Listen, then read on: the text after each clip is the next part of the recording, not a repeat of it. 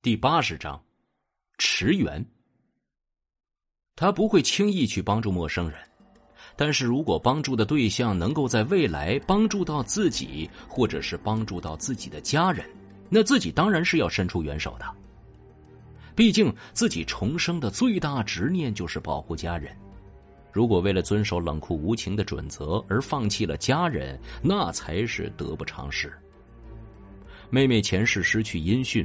主要就是错过了这个关键的搜寻时期，可是如果他不管不顾的去找妹妹，那么他的父母就会遭遇危险。就算最终都平安下来，他也要为家人留下一条后路，毕竟他不能将所有人都绑在自己身边呀。听到楚风要走，几个人的眼中都闪过了慌张。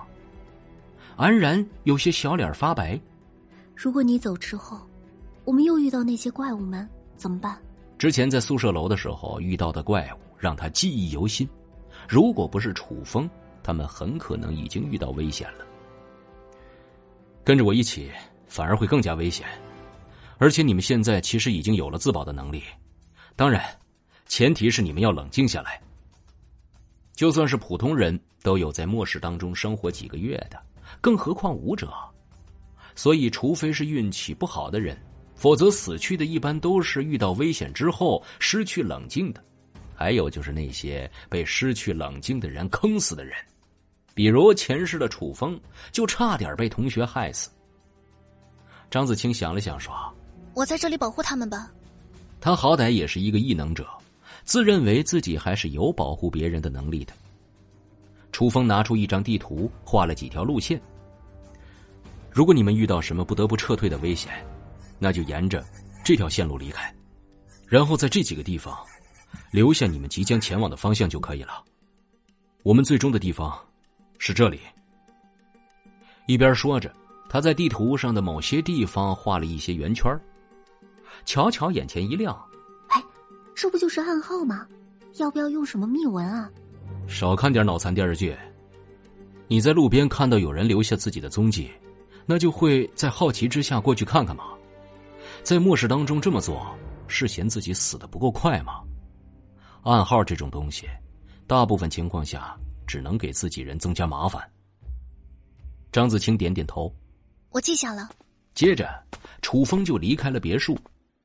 另一边，看到楚风离开之后，保镖们眼中闪过了金光，一群保镖聚在一起窃窃私语：“哎，那个疑似古武世家的传人走了。”这是一个好机会啊！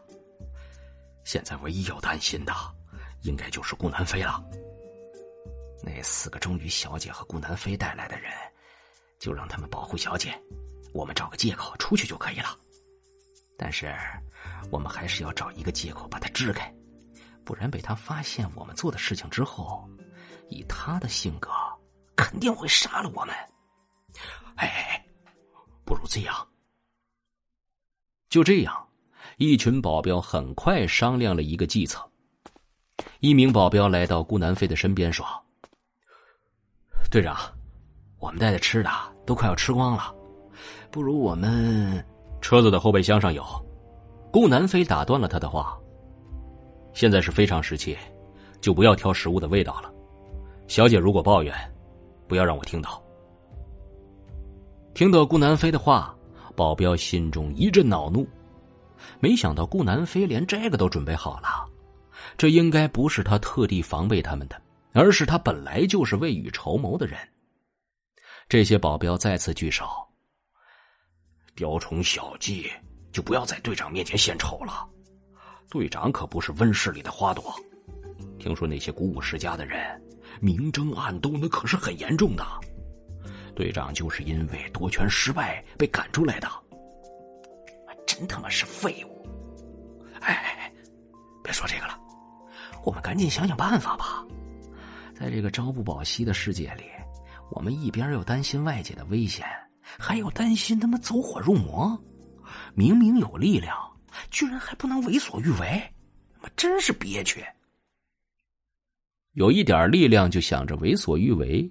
有这样心态的人不在少数，可是就连给自己力量的人是谁都忘记了，这样的人还是不多的。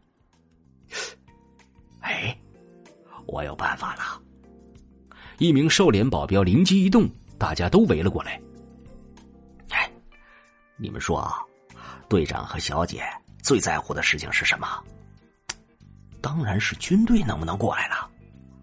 那么，我们就这样，哎，嘿嘿嘿嘿，哦，一辆摩托车。在大街上飞速的飞驰，并轻易的绕过街上的一只只丧尸。楚风觉得自己的运气还是有不错的时候的，毕竟能够在这个时候找到一辆完整的摩托车，比起找到一辆普通轿车要难多了。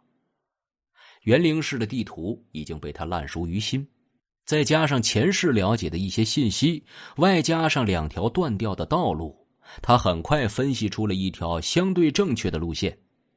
毕竟，他前世寻找妹妹的时候也是走过这里的。虽然发生了一些变化，可是大体的方向应该是没有问题。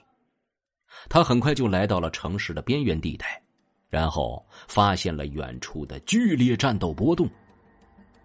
围攻军队的是一群香草精怪和丧尸。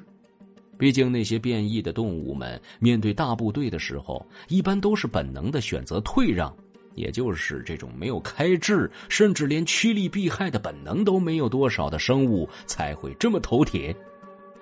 这些怪物对于手持热武器的军队来说，威胁并不太大，军队很快就控制住了局面。但是威胁更大的，却是被他们所保护的人群。怪物的威胁已经被基本控制下来，可是人群的威胁却刚刚开始。大家不要慌乱，冷静下来。我们接下来的搜救工作还有很多，请大家耐心等待。军队的人一边和周围的怪物们作战，一边还要稳定人群。啊，妈妈，我们为什么还要留在这里呀？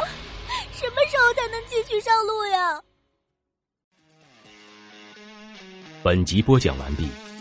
感谢您的收听，去运用商店下载 Patreon 运用城市，在首页搜索海量有声书，或点击下方链接听更多小说等内容。